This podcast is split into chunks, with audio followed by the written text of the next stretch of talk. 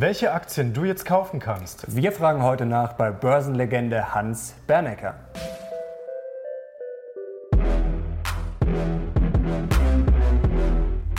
Servus Leute und herzlich willkommen in unserem neuen Video. Wir sind die Mission Money, dein Kanal für mehr Geld, Motivation und Erfolg. Und heute haben wir wieder einen spannenden Gast bei uns. Eine wahre Börsenlegende haben wir heute an unserem Tisch sitzen. Er ist seit 60 Jahren an der Börse und er gibt den Börsenbrief die Aktienbörse heraus. Und ausgerechnet er bricht jetzt eine Lanze für den DAX. Warum, das wird er uns gleich ganz genau erklären. Jetzt sagen wir erstmal herzlich willkommen, Herr Bernecker. Ich freue mich, hier zu sein.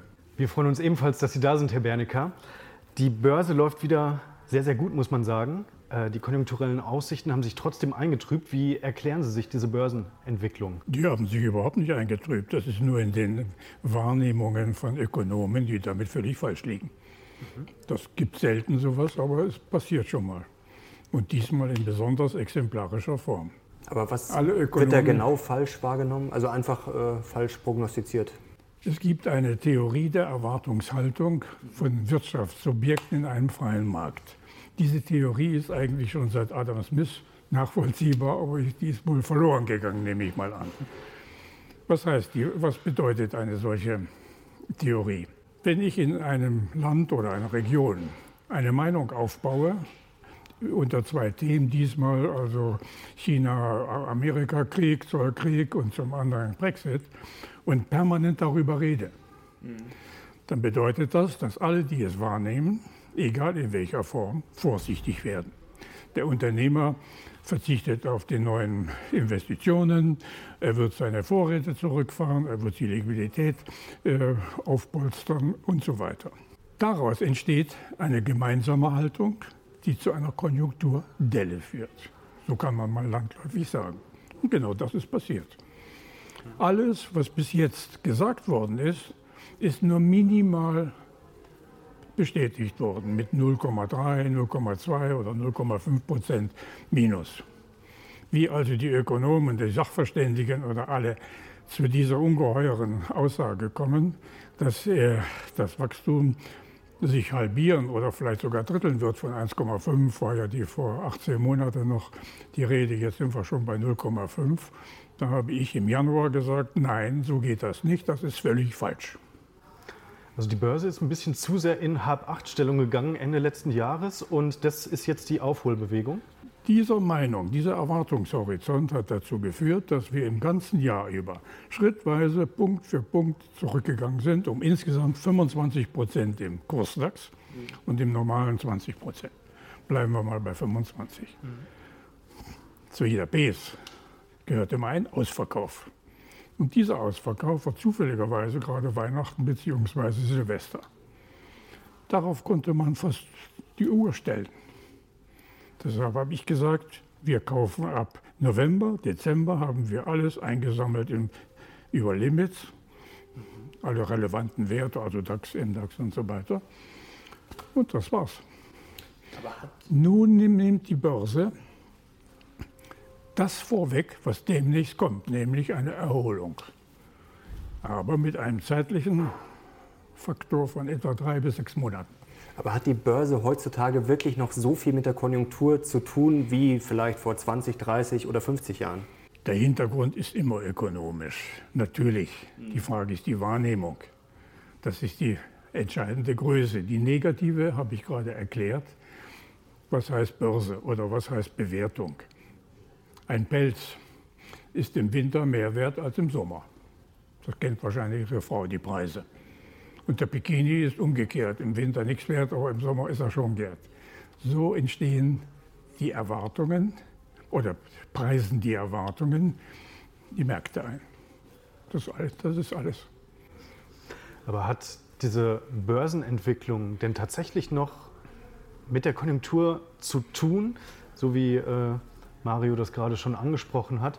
Denn mittlerweile verzerren ja auch die Notenbanken durch die viele Liquidität die Preise an den Börsen. Dieser Sachverhalt ist neu. Die Fed hat äh, nach der Finanzkrise 5 Billionen Dollar in die Hand genommen und Bonds gekauft, also Liquidität in den Markt gepumpt. Die EZB später insgesamt, insgesamt 2,6 Billionen. Damit war klar, Ende 2017, das war erkennbar, ich will es etwas kürzer erzählen, war erkennbar, dass mit diesem Geld eine Blase entstanden ist in den Werten, sowohl in Amerika als auch bei uns. Lassen wir jetzt mal nur bei Deutschland und den USA bleiben. In der Größenordnung in den USA ungefähr von 4,5 bis 5 Billionen. Anders ausgedrückt, alle Aktionäre in amerikanischen Aktien sind in dieser Zeit um rund 5 Billionen reicher geworden. Da muss man nicht lange nachdenken, das kann nicht stimmen. Denn die tatsächliche Wirtschaftsleistung in dieser Zeit lag bei 1,2, 1,5 Billionen. Wirtschaftsleistung heißt Schaffung von Gütern, Dienstleistungen und so weiter. Also war klar, Ende 2017, Anfang 2018 habe ich gesagt, wir stehen vor einer Konsolidierung. Ich, ich, wollte kein Chaos machen, ich wollte keine Krise machen, ich wollte Konsolidierung, ne, habe ich gesagt. Und habe gesagt, mindestens zwölf Monate werden wir diese Konsolidierung erleben. Und genau so war es. Bis diese eben genannte Blase, die ich gerade gesagt habe, in der Größenordnung von 3,5 Billionen, das lässt sich nur über den Daumen schätzen, verschwunden ist. Und das war es auch. Die letzten waren dann Apple, die korrigierten um 40 und die anderen auch. Und das war ja insgesamt dann eigentlich nur noch in drei Monaten im letzten Quartal. Und dann wusste man, Jetzt kann man wieder kaufen. Weil das Gleichgewicht dann zwischen Werten an der Börse und tatsächlichen realen Werten erreicht war. Jetzt haben wir eine Situation seit ein paar Jahren, wenn die Konjunktur gut läuft, kann man davon ausgehen, dass die Börse gut läuft. Auf der anderen Seite, wenn die Konjunktur ein bisschen ins Stottern kommt oder wenn das anzunehmen ist, wie jetzt zuletzt, dann greifen die Notenbanken entweder ein oder sagen zumindest, äh, okay, wir gehen jetzt ein bisschen vom Tempo runter ähm, bei der Zinserhöhung. Ähm, und beides, beide Fälle sind ja für die Börse positiv. Ist heutzutage ein Börsencrash dadurch eigentlich unwahrscheinlicher als früher? Ein Crash entsteht durch einen Unfall. Mhm. Also der Crash, der, die Finanzkrise ist entstanden am 15. September äh, mit, dem, mit dem berühmten Fall Lehman. Was ist da passiert? Morgens um 8.15 Uhr sprach der Chef von Lehman, Herr Fuld, mit dem Finanzminister Paulsen und erbat äh, eine Zusage von 6 Milliarden Dollar als Bürgschaft. Genauso wie vorher Bear Stearns, die auch bekommen hatte. Mhm. Paulsen hat, ähm, hat Nein gesagt und hat gesagt, die duzen sich ja Verkauf. Also er soll Lehman verkaufen. Fuld musste nach Gesetz und Recht musste er seine Illiquidität eingestehen, weil er kein Tagesgeld mehr, keinen Zugang zum Tagesgeld mehr hatte. Und damit war die Finanzkrise entschieden worden. Ähnlich wie 1929, das könnte ich Ihnen jetzt ähnlich erzählen. Das war auch eine Sache von wenigen Stunden mit der Entscheidung des damaligen Chefs der, der New Yorker Zentralbank. Kurzum, ein, ein Crash oder eine Krise wird ausgelöst durch ein besonderes Ereignis. Die Bildzeitung schreibt eine Bombe oder irgendeinen so Ausdruck. Sie löst etwas aus. Und das war dann der tatsächliche negative Effekt verstärkt natürlich durch die entsprechenden Kommentare in den Medien und wie das dann so ging. Und dann ist ja in der Tat ein Gebäude, das angeschlagen ist, bricht zusammen. Das können Sie dann nicht aufhalten. Die FED hat das natürlich am besten gemacht. Die hat sofort den amerikanischen Banken 750 Milliarden Dollar Liquidität zur Verfügung gestellt. Liquidität heißt, ich muss zahlen können. Und damit war das aufgefangen, relativ schnell.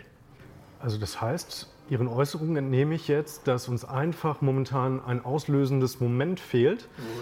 Aber wir haben ja gleichzeitig auch die Situation, dass sich die Schulden weltweit nach der Finanzkrise mehr als verdoppelt haben, unter anderem durch die ähm, inflationäre Geldpolitik der Notenbanken weltweit. Und das heißt, das Gebilde ist sehr, sehr fragil. Sehen Sie das nicht auch so, dass uns jetzt möglicherweise einfach nur das auslösende Moment fehlt? Die Schulden werden weiter steigen. Mhm. Und das ist kein Problem für Sie? Nein, absolut nicht. Wir werden alle in die gleiche Situation kommen, dass wir wenigstens die Verschuldung einigermaßen in der Kontrolle haben. Die Europäer haben das mit dem Beginn des Euro in Griechenland nicht gemacht. Sie haben unkontrolliert Schulden machen dürfen, die Griechen und äh, Italiener und alle anderen.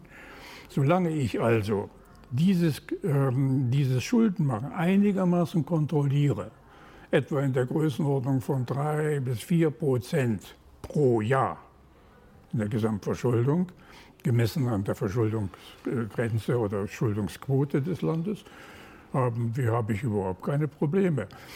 Dann gehen wir demnächst, heißt dann nicht mehr Regonomics und anderes, und demnächst heißt das dann Abenomics. Mhm. Nämlich das, was die Japaner machen. Und fallen Sie bitte jetzt nicht um. Die, in Japan diskutiert man jetzt bei einer Verschuldungsquote von 230 Prozent des Bruttoinlandsproduktes. Wir liegen ja noch bei 60, die Deutschen. Diskutieren die darüber, weil die Schulden ja nie zu decken sind, wie sie aus Schulden, also aus Bonds, Bargeld machen, Yen. Und? Also, Haben Sie noch nie gehört? Nee, also. Ja, also nehmen Sie es mal zur Kenntnis. Ja, okay. Das ist jetzt die ja. Diskussion in Tokio. Ja, okay. Da muss man als Ökonom dreimal drüber nachdenken. In Deutschland ist das Thema noch nicht angekommen. Absolut, absolut. Ich weiß, dass die Verschuldung sehr, sehr hoch ist in Japan, zumindest was den, den Staat anbelangt. Aber die Unternehmen. Gesamtverschuldung ist auch so. Die Gesamtverschuldung. Also äh, es gibt ja Untersuchungen, die besagen, dass die Staatsverschuldung nicht das große Problem ist, sondern die Verschuldung im privaten Sektor, also die Unternehmen und die privaten Haushalte. Könnte nicht da aus Ihrer Sicht äh, möglicherweise bald so ein negatives auslösendes Moment kommen? So Jeder Unfall. Verschuldung steht ja etwas dagegen. Die haben ja nicht alle gefuttert, Richtig. sondern sie haben etwas gebildet. Ja, sie haben sich verschuldet und haben ein Haus gekauft, ein Auto ja. gekauft oder was auch immer sie kaufen. Jeder Verschuldung steht grundsätzlich eine Wertschöpfung gegenüber. Ja. Sie kaufen ein Haus und wie auch immer, vielleicht das nächste zwei. Solange ich also einigermaßen dies im Griff habe, mhm. mit den 3% Differenz, die ich gerade genannt habe, lässt sich das steuern. Also in Deutschland solange die Asset, Entschuldigung, dass ich unterbreche, solange die Assetpreise äh, auf einem guten Niveau bleiben, ist auch die Verschuldung kein Problem. Das ist ja die automatische Folge, die tun ja nichts anderes. Okay. Sie verschulden sich alle und kaufen Häuschen oder Eigentumswohnungen. Jetzt bleiben wir mal in Deutschland. Mhm. Und da gibt es einen Knappheitspreis. Inzwischen steigen ja die Immobilienpreise fast doppelt so schnell wie die Mietpreise. Mhm. Weil eben sehr viele nun mal einen Gegenstand kaufen, also sprich eine Wohnung oder Eigenheim oder was auch immer. Das spricht gegen sämtliche bisher gekannten Theorien. Also würden Sie diese moderne, modern äh, monetäre Theorie unterschreiben, dass sozusagen Schulden kein Problem sind, solange man die Inflation, wie Sie sagen, im Griff hat? Also ich unterschreibe sie nicht, aber ich nehme sie zur Kenntnis. Das muss ich einfach tun. Und jetzt muss ich ernsthaft als Ökonom nachdenken, wie passt das zusammen? Wie geht das? Und dann wird sich sicherlich eine Theorie in diesem Sinne, ich betone in diesem Sinne, herausbilden, wo wir tatsächlich demnächst erleben werden, nachdem die FED nichts mehr tun kann, die kann nicht mehr drucken oder was, die kann auch die Zinsen nicht mehr wesentlich beeinflussen, die EZB kann auch nichts tun. Und lassen wir jetzt mal bei diesen beiden Banken bleiben. Dann wird es demnächst eine, einen Engpass geben in der Liquiditätsversorgung einer Wirtschaft. Und das geschieht dann über die Defizite im Haushalt des Staates. Okay. Mit den eben genannten drei ja. oder vier Prozent, darüber können wir dann diskutieren. Mhm. Okay. Was hat sich denn. Tun wir das nicht, Entschuldigung, das muss ich noch. Ja. Würden wir das nicht tun, dann wird es schwierig. Also ein Rückbau zum Beispiel der Bilanzsummen, wie die FED es ja haben wollte und die EZB erwogen hat, hat sich herausgestellt, geht nicht. Vielleicht können Sie sich erinnern, im letzten Quartal des, Jahres, des letzten Jahres hat ja die FED ihre Zinsen in den kleinen Schritten angehoben und hat ihre Bilanzsumme relativ stark zurückgeführt. Um 45 Milliarden in zwei Monaten. Die Folge war, der Markt brach ein, die Wall Street. Mhm. Mit der sofortigen Konsequenz der, der, der, äh, des Rückgangs der Wirtschaftsleistung. Ab Januar, jetzt übertreibe ich mal, ab Januar hat die FED nichts mehr getan. Die hat gesagt, wir, bleib, wir kaufen nichts mehr, wir reduzieren unsere Bilanzsumme nicht. Zog der Markt an, hatte die Liquidität, hatte keinen Geldmarktmangel. Die zog an und das statistische Ergebnis für das BIP der Amerikaner haben Sie gerade gesehen, 3 Prozent. Vielleicht noch eine ganz kurze Frage dazu. So ähm, schnell geht das inzwischen. Also dann sollte der Staat, wenn wir das jetzt richtig verstanden haben, als Konsument oder Finanzier einspringen. Was wäre denn aus Ihrer Sicht am sinnvollsten? Soll der Staat dann Infrastruktur investieren oder soll der sogar Aktien kaufen? Also was würden Sie dann das favorisieren? Das ist die nächste Frage. Wir müssen ja nicht alle das tun, was die Japaner nun schon tun, seit drei, vier Jahren. Oder die Schweizer Nationalbank, die hat ja inzwischen auch ein großes Portfolio. Und demnächst wird die EZB und die FED werden erwägen, weil sie ja keine Aktienmaterialien mehr haben dafür, dass sie dann Aktien kaufen. Natürlich im großen Umfang in den üblichen Blue Chips des Landes natürlich, sagen wir Europa, die europäischen. Das ist leider, Klammer auf, vielleicht, Klammer zu, die Konsequenz.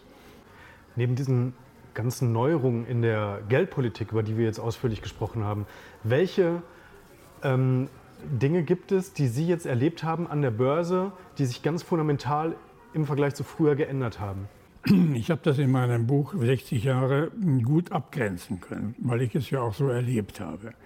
Bis etwa 2000, äh 1980, 82 hatten wir ja natürlich eine getrennte Welt, kommunistisch und, oder ein Gefängnis, wie Sie wollen, und eine freie Welt. Da war die Empfindlichkeit der Märkte anders. Die Märkte waren nicht so liquide, es gab ja sehr viele ähm, Zollvorschriften und sonstige Dinge, also keine globalen Märkte. Ab 82 mit Regeln, und bei uns nannten wir das Kohlewende, Kohlwende, ein bisschen falscher Ausdruck, aber er war nun mal so, hat sich das schrittweise geöffnet. Die Märkte wurden offener, insbesondere die Amerikaner gingen das erste Mal in, mit größeren Programmen in Wirtschaftsstabilisierung, in Maßnahmen verschiedener Art. Daraus entstand die Reaganomics, muss ich nicht lange erzählen. Kohl hat nichts anderes gemacht als das Gleiche, obwohl er keine Ahnung davon hatte. Aber gut, er hat es gemacht. Und daraus entstand der erste Schub. Ab 85 kam Gorbatschow mit seiner Perestroika und ebenfalls 85, 86 kam dann, wie heißt der, Duo, Duo Xing, so und so aus China, äh, der China öffnete. Mhm. Und daraus entstand ein fast drei, verdreifachter Markt an Liquidität weltweit. Ich betone dreifach. Mhm. Es war Geld da. Und daraus entstand eine völlig neue Relation, Angebot und Nachfrage im Markt. Ich nenne das immer den Geldmantel. Mhm. Und wenn Geld da ist, steigen die Assetpreise. Das sind dann Aktien, Bonds und Immobilien. Ganz einfach. Und was würden Sie sagen, gilt immer an der Börse? Was, sind, was, ist jetzt vielleicht Ihre Weisheit, wo Sie sagen, okay, das war vor 60 Jahren so, das wird auch in 60 Jahren noch so sein, wo man sich wirklich blind darauf verlassen kann? Gibt es da irgendwas? Lediglich darauf zu achten, was ich jetzt mit einigen Worten beschrieben habe. Was passiert im Markt? Ich beobachte also seit 60 Jahren jeden Tag, was passiert im Markt. Wie bewegt sich Geld? Zu welchen Konditionen? Aus welchem Anlass? Politisch oder was auch immer. Vielleicht auch militärisch mal, kann auch sein. Und wie muss ich darauf reagieren? Die Börse ist der einzige sogenannte vollkommene Markt. Vollkommen ist ein Markt, wenn der Käufer und die Verkäufer sich nicht kennen. Was Sie verkaufen, kauft er oder umgekehrt oder ich. Keiner weiß, wer, was der andere tut. Jede Minute im Markt entsteht ein Kurs. Das ist wie eine Perlenkette. Und daraus wird ein Chart. Und dieser Chart zeigt Ihnen, was immer wieder passiert ist. In allen Minuten oder halbe Stunde, wie auch immer. Daraus kann derjenige, der diese lesen oder interpretieren kann, erkennen, ob es ein nachhaltiger oder nur ein kurzer Trend ist. Das ist dann eine Frage der Qualität, der Analyse. Und das gilt immer. Das gilt immer. Ähm, ich möchte mal auf ein Thema zu sprechen kommen, das jetzt neulich die Verbraucherzentralen aufgebracht haben, und zwar die sogenannte Extra-Rente ähm, soll staatlich basiert sein und äh, oder zumindest fordern das die Verbraucherzentralen und ähm, sollen also quasi die äh, Aktienkultur in Deutschland fördern, also im Prinzip eine staatliche Aktienanlage äh, für das Rentenalter ähm, ins Leben rufen. Was würde das für die Börse bedeuten? Sehen Sie den DAX dann im Aufwind?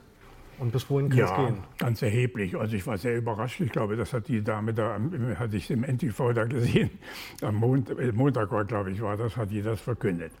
Also das hat mich sehr überrascht. Warum?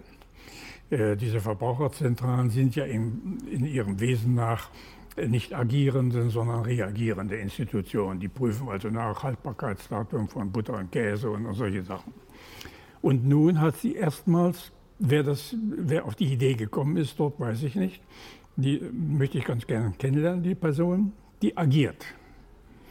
Und diese Sicht ist richtig. Die Aktienquote in Deutschland liegt ungefähr bei den Privaten bei 6, 7 Prozent. Deutschland war mal ein Aktionärsland. Zu meiner Zeit, also als ich anfing, war, lag die Aktienquote so bei 26 bis 35. Die Statistik war ja damals noch nicht so ausgeprägt, sodass ich da hier etwas verschwankend bin. Wir hatten ein richtiges Klima. Mhm. Kaputt ist das in der Zeit der sozialen liberalen Koalition von 70 bis 82, wo sich nichts mehr tat. Da ist das alles zusammengeschrumpft. Also, die Deutschen haben schon ein Verhältnis zu Werthaltigkeiten und Aktien sind werthaltig natürlich. Sie unterliegen zwar Schwankungen, aber wie ich vorhin mit dem Pelz schon gesagt habe, ist immer noch ein Pelz. Ne? Daimler bleibt Daimler. Können Sie nicht sagen, die stehen mal einmal 100 und beim anderen mal 50, aber sind immer noch Daimler. Die Frage ist, wann kaufe ich und wann verkaufe ich. Das ist das andere. Kurzum, wenn es dazu käme, dann können Sie Ihren Taschenrechner nehmen und können sagen, wenn es also, es soll ja bindend sein, so wie ich das gehört habe, äh, würden also 45 Millionen betroffen sein in Deutschland. 45 Millionen. Äh, sagen wir 10 Euro pro Monat müssen die einzahlen in Fonds. Das wird ja eine Fondskonstruktion werden, Aktienfonds. Dann haben, liegen wir, ich habe es gestern ausgerechnet, da liegen wir ungefähr so überschlägig bei 5 bis 6 Milliarden Euro neues Geld für nachhaltige Aktienkäufe. Die sollen ja liegen bleiben, die sollen ja für die Altersvorsorge gelten. Wenn dieses Volumen in den Markt kommt, permanent, dann bekommt der ähm, deutsche Markt einen Zufluss in Größenordnungen, die ihn wesentlich stabilisiert. Bis wohin kann es gehen? DAX 20.000? Ja, natürlich. Aber bitte nicht in drei Tagen. In 30 Tagen. Wir reden jetzt über den DAX jetzt in diesem Jahr. Ne? Äh, ich weiß gar nicht, warum die so groß diskutieren. Wir wären jetzt schon bei, auf einem neuen Rekordstand. Mhm. Hätten wir nicht sieben Aktien, die leider im, im DAX jetzt, mhm. die leider ein Problem bereiten. Also Bayer, Thyssen, all diese Dinge. Mhm. Jetzt nehmen Sie bitte mal, versuchen Sie das mal herauszunehmen. Nehmen wir an, es gäbe keinen Monsanto-Fall oder äh, bei Bayer. Bei Thyssen gibt es irgendwo eine Einigung, die wir nicht genau kennen. bei, der, bei Deutsche Bank kennen wir, muss man nicht diskutieren. Wenn wir die in, in normale Fälle umwandeln, dann würden wir heute schon bei 13.800 liegen. Es ist nun mal so, es hat sich äh, so entwickelt, niemand hat das gewollt. Also 14.500 im DAX, habe ich schon vor, ein, vor, einem halben Jahr gesagt. Mhm. Würden Sie sagen, dass deutsche Aktien vielleicht unterschätzt sind, weil der DAX zuletzt ja nicht so wirklich gut lief, beziehungsweise weil vielleicht das Image schlechter ist? Die Banken sind nicht wirklich gut, die Autobauer unter Druck. Äh, verzerrt das vielleicht auch das Bild äh, ja, für die gesamten deutschen Aktien? Die Deutschen haben eine Paradeindustrie, das sind nun mal die Autos. Mhm. Da muss man nicht lange diskutieren. Die Deutschen haben nun mal die Eigenart, dass sie etwas zerreden. Sie haben angefangen von dem VW-Skandal, haben die ihre eigene wichtige Industrie in den Boden geredet. Mit Moralpredigten, mit Strafverfolgung, mit CO2, mit ich weiß nicht was alles. Und jeden Tag können Sie das in den Medien verfolgen, immer noch. So, sowas läuft sich irgendwann mal auf, weiß ich nicht wann. Ich bin der Meinung, das wird sicherlich vielleicht in einem halben Jahr wird das so weit verkraftet sein was heute bei VW gesagt worden ist, klingt ja schon ganz gut. Also, die, allein in den VW, in den drei, VW, äh, in den drei äh, Autoaktien plus Conti als Zulieferer, ist ja groß, also ein großer Zulieferer, haben wir eine Wertvernichtung gehabt bis heute von etwa 300 Milliarden. die werden wir wieder aufbauen. Denn die Firmen stehen immer noch da. Die bauen immer noch die gleichen Autos. Die werden immer noch gleich verkauft. Die Frage ist nur, wer es erkennt und wer es sagt. Mhm. So, das ist mein Job oder unser Job. Jetzt ist es natürlich auch so, dass ein paar neue Wettbewerber am Horizont aufgetaucht sind, also sehr junge Firmen, die es vor 20 Jahren noch nicht gab, die den Autobauern, also den deutschen äh, Konzernen, das Leben schwer machen. Und das heißt jetzt nicht, Welche? dieser Einwand äh, sozusagen, äh, ganz kurz, dieser Einwand heißt jetzt nicht, dass unsere Konzerne nichts drauf haben. Das, das will ich überhaupt nicht sagen, sondern großartige Ingenieurskunst. Aber es gibt zum Beispiel äh, Tesla, die im Bereich äh, E-Mobilität äh, führen sind. Es gibt Waymo, die führen im Bereich der künstlichen Intelligenz. Also in zwei Zukunftsbereichen haben unsere Autobauer schon mal, ja, sagen wir mal, äh, nicht mehr die Technologieführerschaft. Sehen Sie das nicht kritisch? Das Thema hatten wir schon mal. Äh, auch so etwa vor, lassen Sie mich überlegen, so etwa 30, 35 Jahren, nein, etwas so 40 Jahren. Deutschland war ja immer groß im, im Maschinenbau. Dreher, Fräser und alle diese Dinge. Wir waren damals die Weltmeister in, in Drehbänken und Fräsmaschinen, so äh, Gildemeister, äh, Maho, Deckel, Pittler, die Namen kennen Sie vielleicht nicht mehr. So. Aber das waren damals Weltnummern. Ja. Die Japaner haben die abgekupfert, genau nachgebaut, aber mit Computersteuerung ausgerüstet. Mhm. Und damit haben sie uns fast überfahren. Wir haben damals fünf, sechs Jahre gebaut, also wir die Deutschen, bis wir einigermaßen dieses übernehmen konnten. Und daraus ist noch jetzt übrig geblieben DMG Omori, Gildemeister. Wir sind da ein bisschen langsam. Die Deutschen sind leider immer langsam. Das ist nicht, nicht zu ändern. Das ist eine Eigenart. Sind Sie besser noch zu erklären in, der, in den modernen Industrien. Als im Juni 1961 IBM den berühmten IBM 360 brachte, den ersten Bürocomputer, begann das Computerzeitalter. 15 Jahre später kam der PC. Siemens hat das erste schon mal verschlafen. PC haben sie auch verschlafen. Weitere 15 Jahre später kam das Handy. Das haben sie auch verschlafen.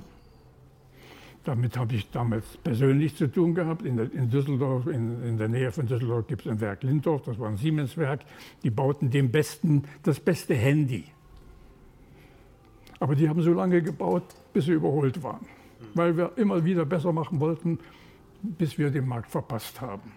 Und schließlich, äh, jetzt das, beim äh, Smartphone sind wir schon gar nicht dabei. Hm.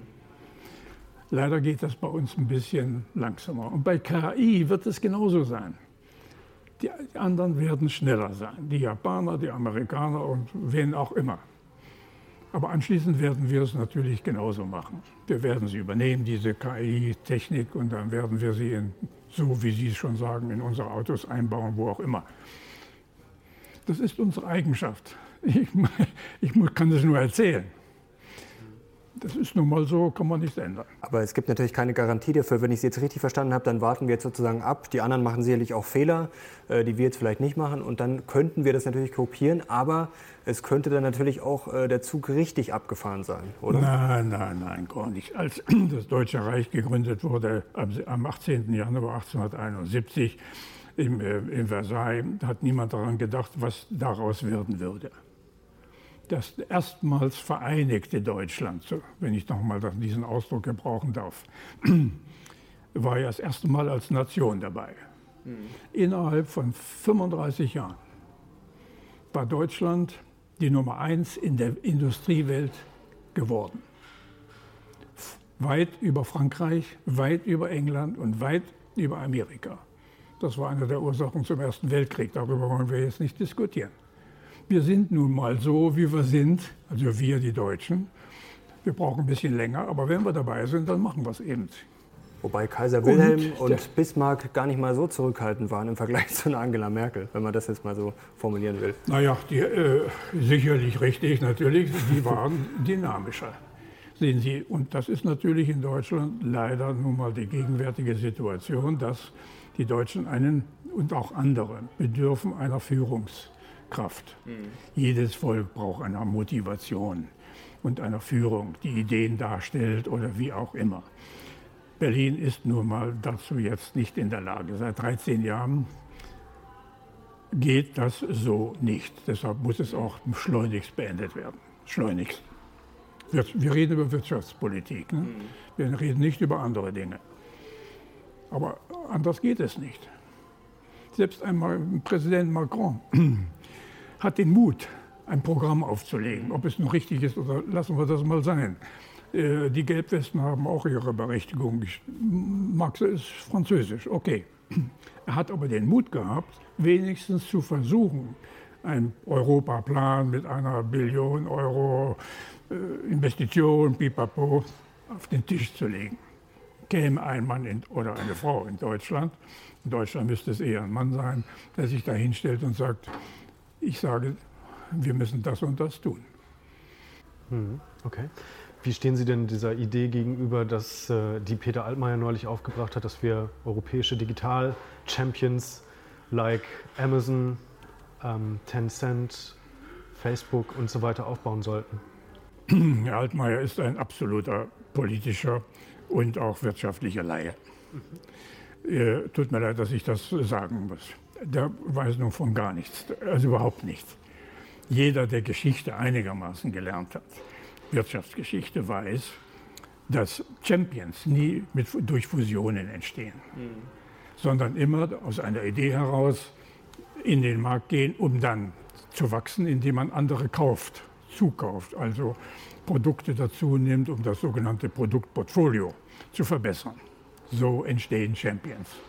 Aber nicht, indem man zwei große, also, zum Beispiel jetzt nochmal Siemens, äh, den Fall Siemens Verkehrstechnik mit Alstom, Schweiß. Das geht gar nicht. Ich kenne Alstom genauso gut wie Siemens. Ich will Ihnen das gar nicht erzählen. War natürlich unmöglich. Sowas würde nie klappen. Geht nicht. Wohl, um, es, um beim Thema zu bleiben, wohl ist es richtig zu sagen, wenn ich schon Siemens Verkehrstechnik ungenügend positioniert finde, also wenn ich jetzt Siemens wäre, dann muss ich mir überlegen, wen kaufe ich um mit meiner Verkehrstechnik, mit meinem Know-how, das ich habe, meine Marktposition zu vergrößern. Jetzt übertreibe ich mal, soll ich in Brasilien kaufen, ein Werk da, oder soll ich Bombardier kaufen mit den Werken in Deutschland oder wo auch immer.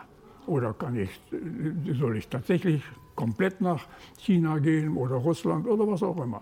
Das ist dann, so wird man Champion.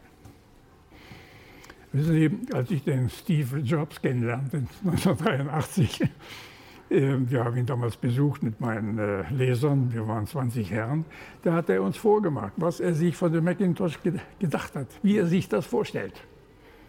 Natürlich waren wir begeistert, haben natürlich die, die Aktien auch gekauft und die hatten, haben wir auch Geld, gutes Geld verdient. Hätten wir sie bis heute gehalten, hätten wir natürlich mehr verdient, klar.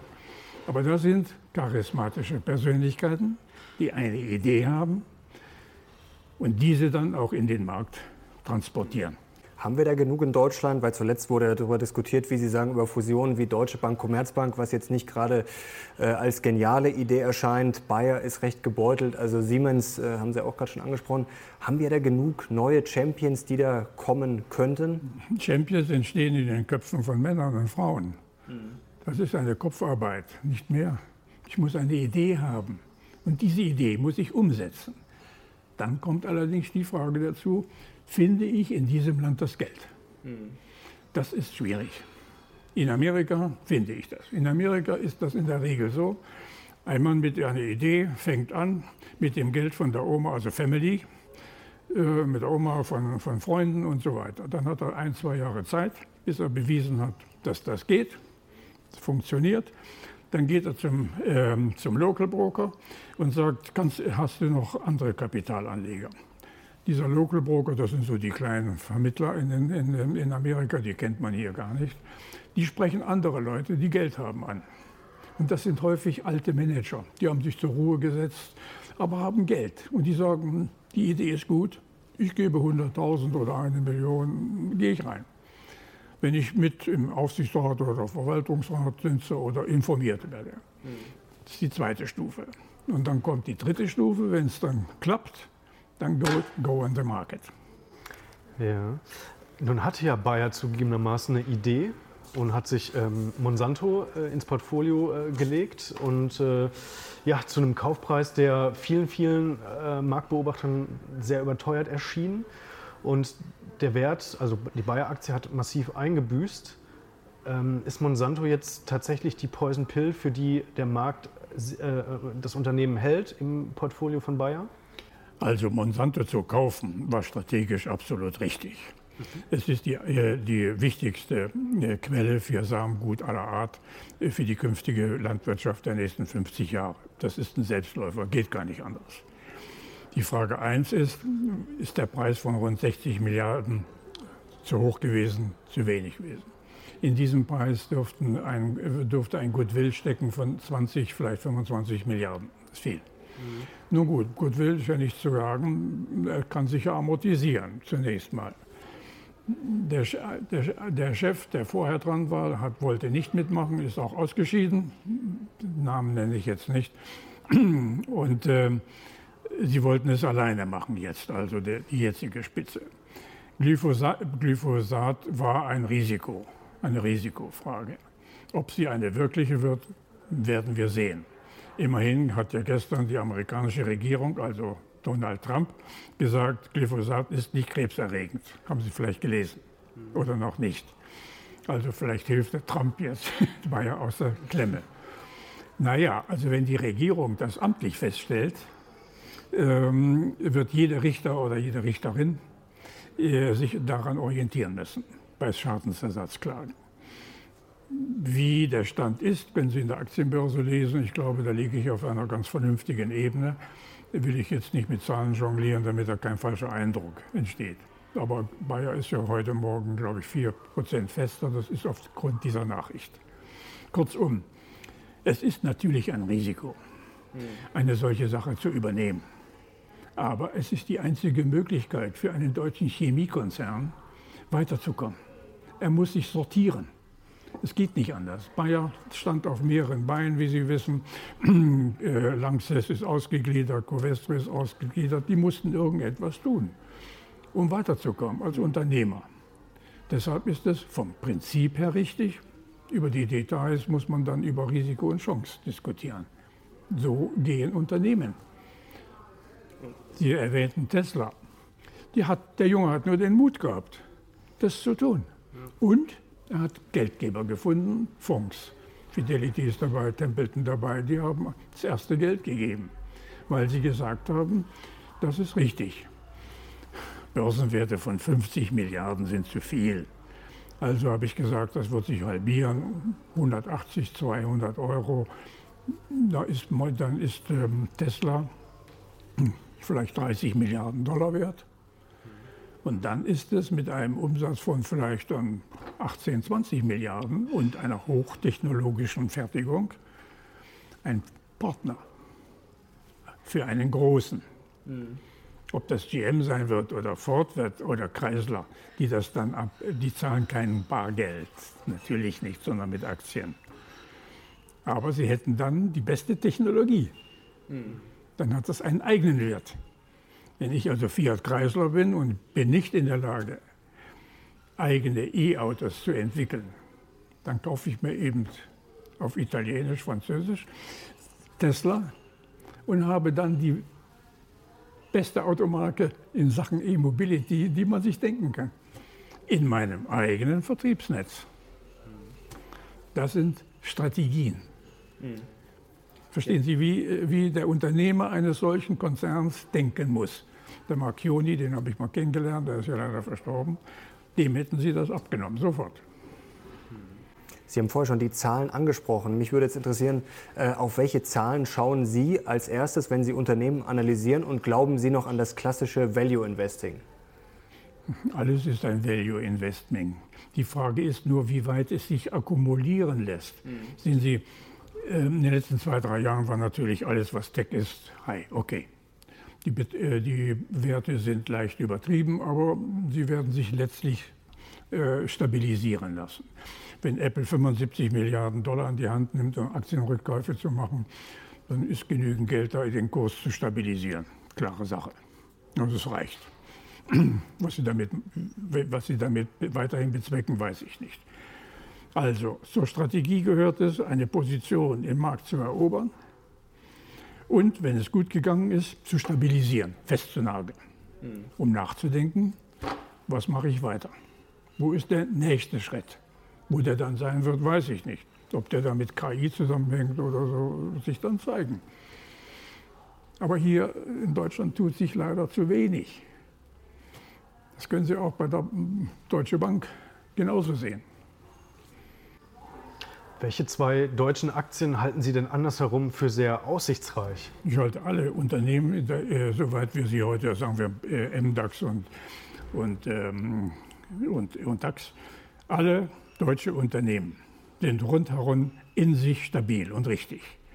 Was die Manager daraus machen, das wird jetzt noch zu, äh, zu erreichen kann. Wir sind immerhin die viertgrößte Nation der Welt.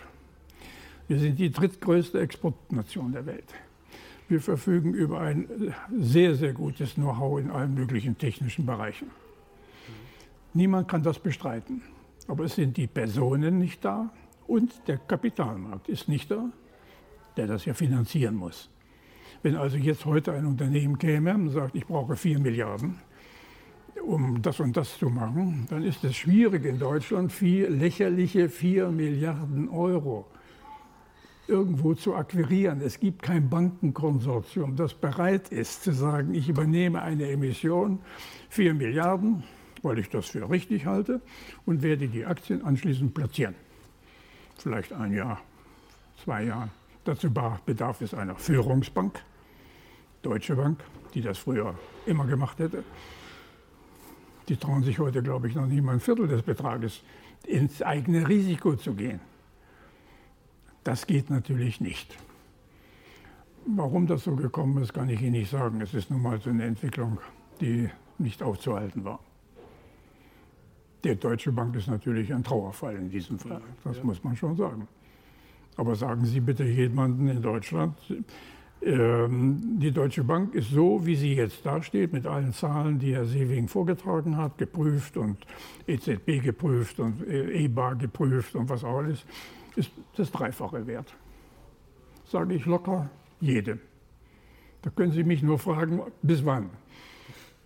Das ist, dann gebe ich Ihnen ein Gleichnis. Die Deutsche Bank ist so wie ein schöner Porsche oder ein schöner Mercedes 600 oder 300, was auch immer. Nur sitzt leider kein Fahrer am Steuer. Das ist es.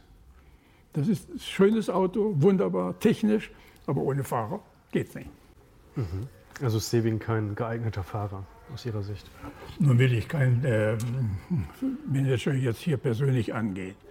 Die Spitze der Deutschen Bank, ich kenne die Spitze der Deutschen Bank seit Hermann Josef Abs. Ich habe viele Vorstandsmitglieder persönlich sehr gut gekannt, sogar freundschaftlich.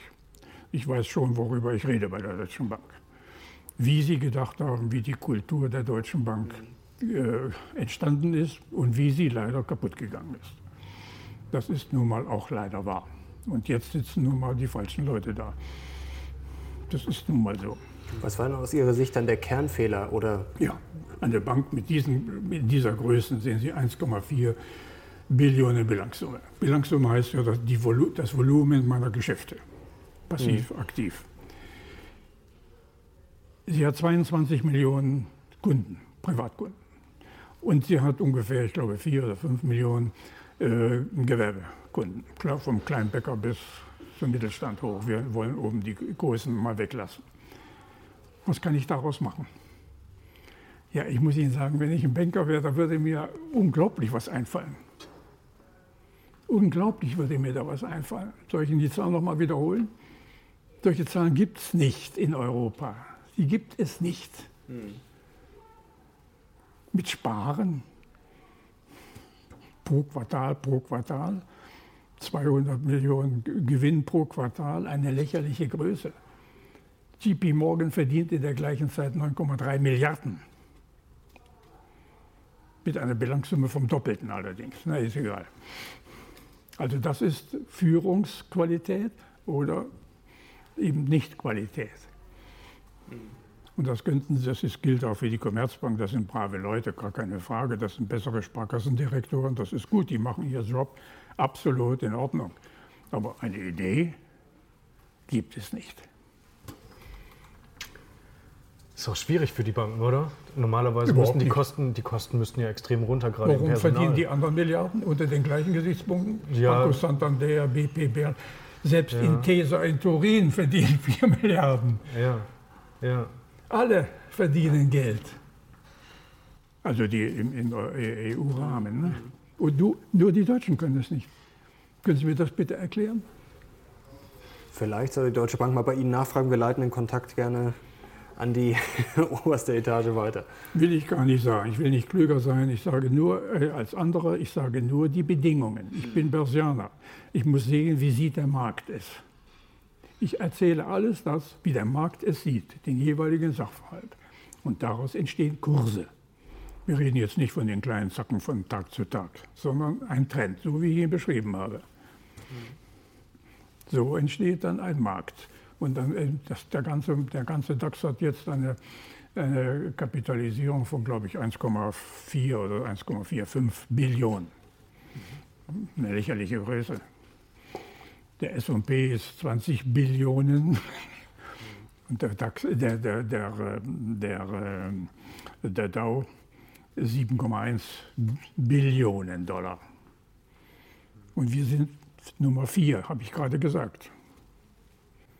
Was mich so interessieren würde, wir haben vorhin schon darüber gesprochen, Eurokrise, Brexit, Handelskrieg und so weiter und so fort. Sie plädieren ja eher dafür, das positiv zu sehen, vielleicht sogar auszublenden oder haben uns erklärt, warum das vielleicht übertrieben äh, dargestellt wird und warum die Erwartungen dann zu negativ sind.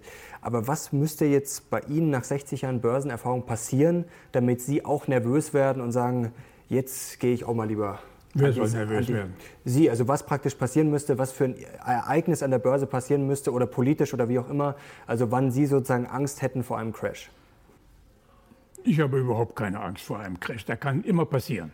Mhm. Die Frage ist, ist die jeweilige Notenbank in der Lage, ihn aufzufangen? Das gab es 1929 nicht, als der damals vorhin zitierte Gouverneur der Bank of äh, New York Damals gab es noch die Federal Bank of New York, heute ist das ja anders organisiert. Der hat mitten in, in diesem damaligen Crash, äh, also nein, ich muss es anders erzählen, äh, die, hatte veranlasst, dass die New Yorker Banken ein, die, so, ähm, die Margin Calls erhöhten von 10 auf 20 Prozent. Margin Calls hieß, bis dahin konnte man mit 10 Prozent Eigenkapital 90 Prozent Kredit spekulieren. Dann haben die gesagt, die Kurse waren ja vorher sehr stark gestiegen, haben die gesagt, Margenkurs, doppeltes Eigenkapital. Also ein Sechsjähriger hätte gewusst, dass das einen Crash gibt. Denn die, die Leute können ja nicht nachschießen, mhm. so schnell. Denn sie mussten mit, innerhalb von 24 Stunden nachschießen. Das war der berühmte blaue Brief, den gibt es ja heute noch. Ne? Der ist in die Geschichte eingegangen. Und als das passiert ist, haben die sogar noch das Gegenteil dessen gemacht, was nötig war, nämlich sie haben dann die Zinsen sogar angehoben. Naja, und dann war der, das ist ungefähr das Gleiche, als wenn Sie jemanden, der ertrinkt, äh, schnell mal hinschwimmen und noch die Kehle, Kehle durch äh, zuhalten, damit, damit er tot ist. Genau das ist passiert.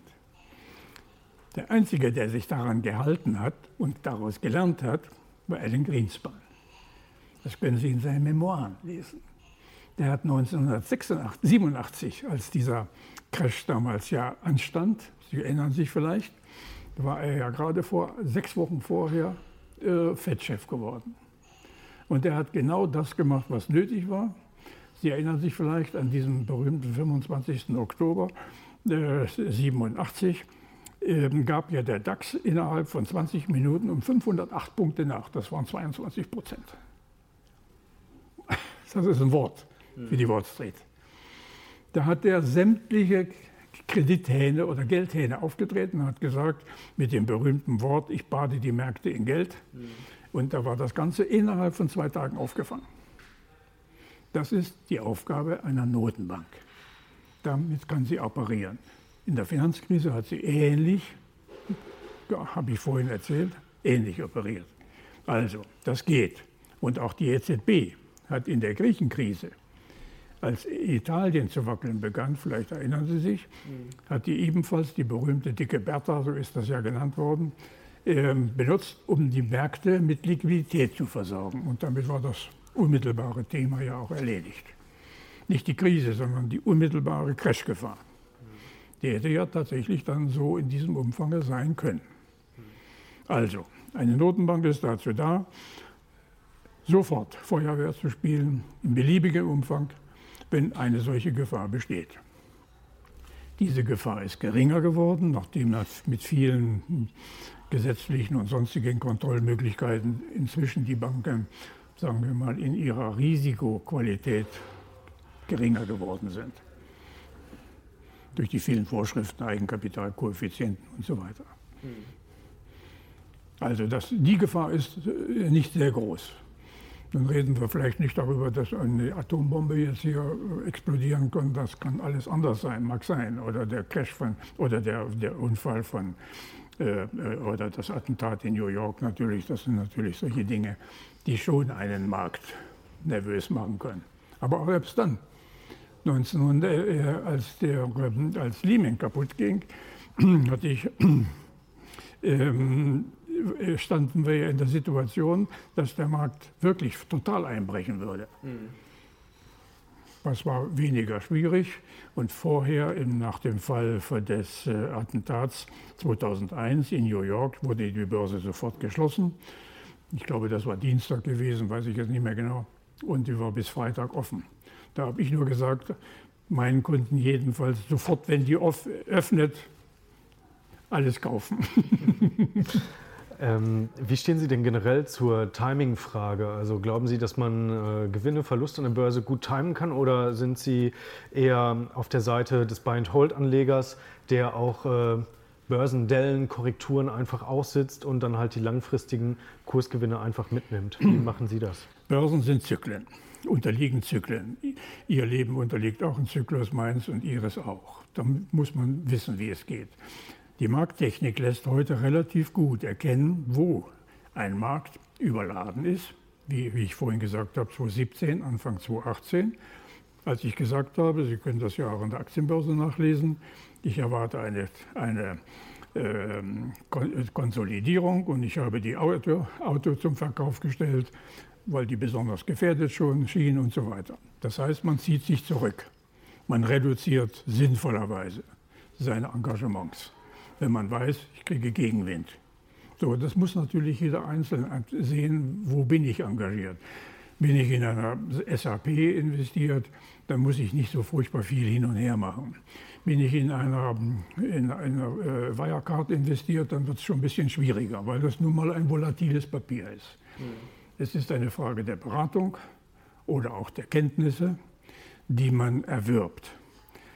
Meine äh, Leser sind daran gewöhnt, dass ich jeden Tag ein Statement schreibe, A, B, Deli und B, wöchentlich die Leitlinie sage. Damit kommen wir gut hin. Aber Sie müssen es permanent lesen.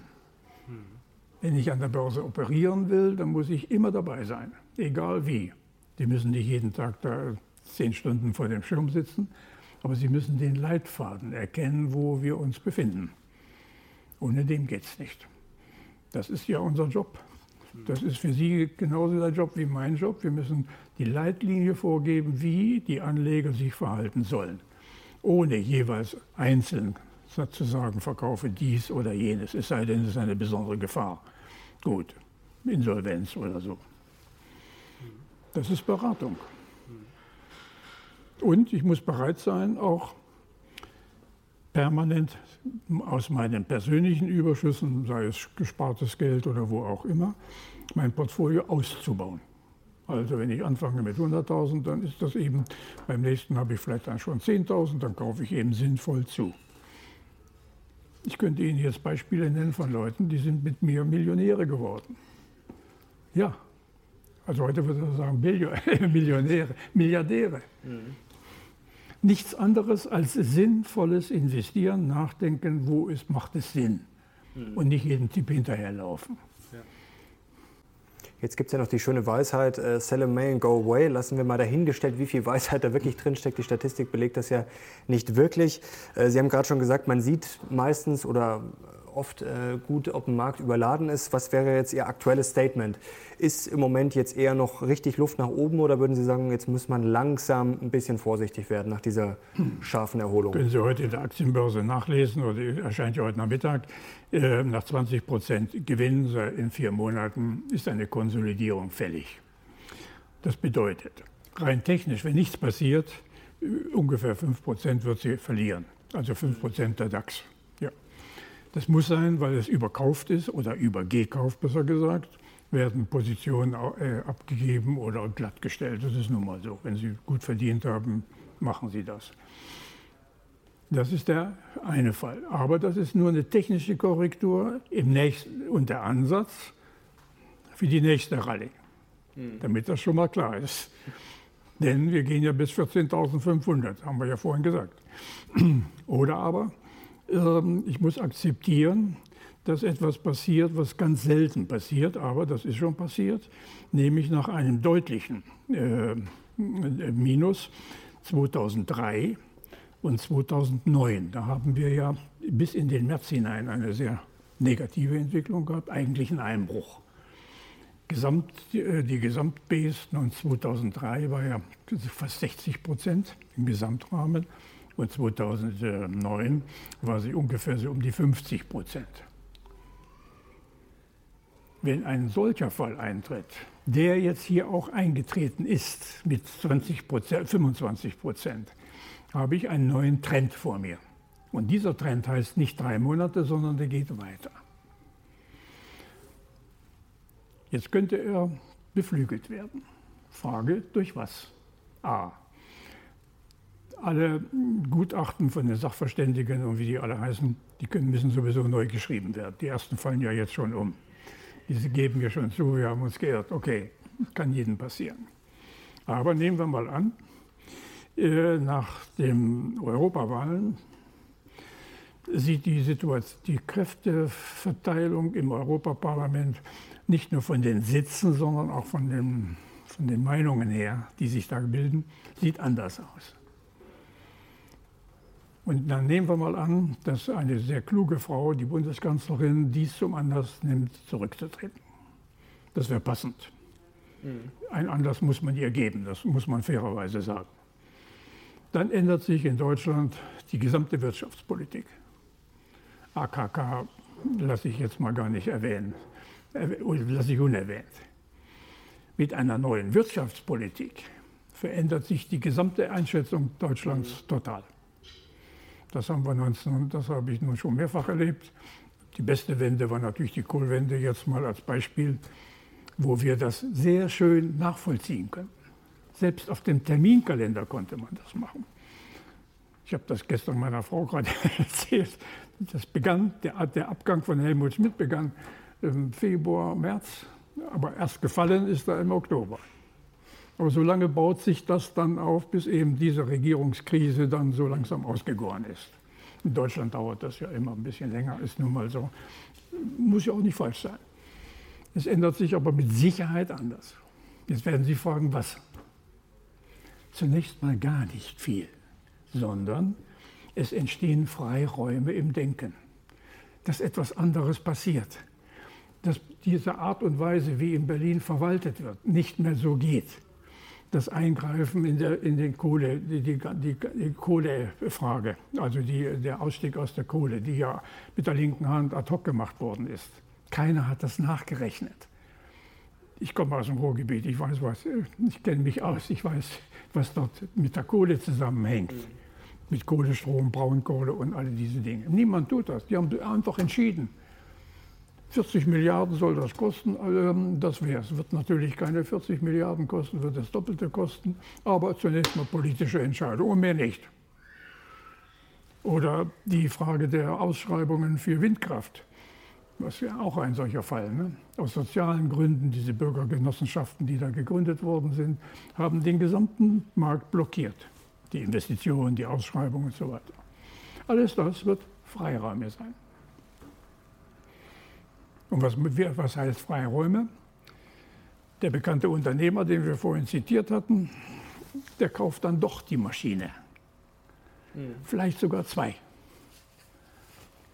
So geht Wirtschaft. Vielen, vielen Dank, Herr Bernecker, dass Sie äh, Ihre Erfahrungen und Ihr Wissen aus über 60 Jahren, aus 60 Jahren ziemlich genau, ähm, Börse mit uns geteilt haben. Da war jetzt wirklich viel drin in diesem Video. Äh, schreibt uns bitte Feedback, was ihr mitgenommen habt. Lasst idealerweise einen Daumen nach oben da. Und wir verabschieden uns jetzt. Wir sind raus. Macht's gut. Wir sehen uns. Ciao.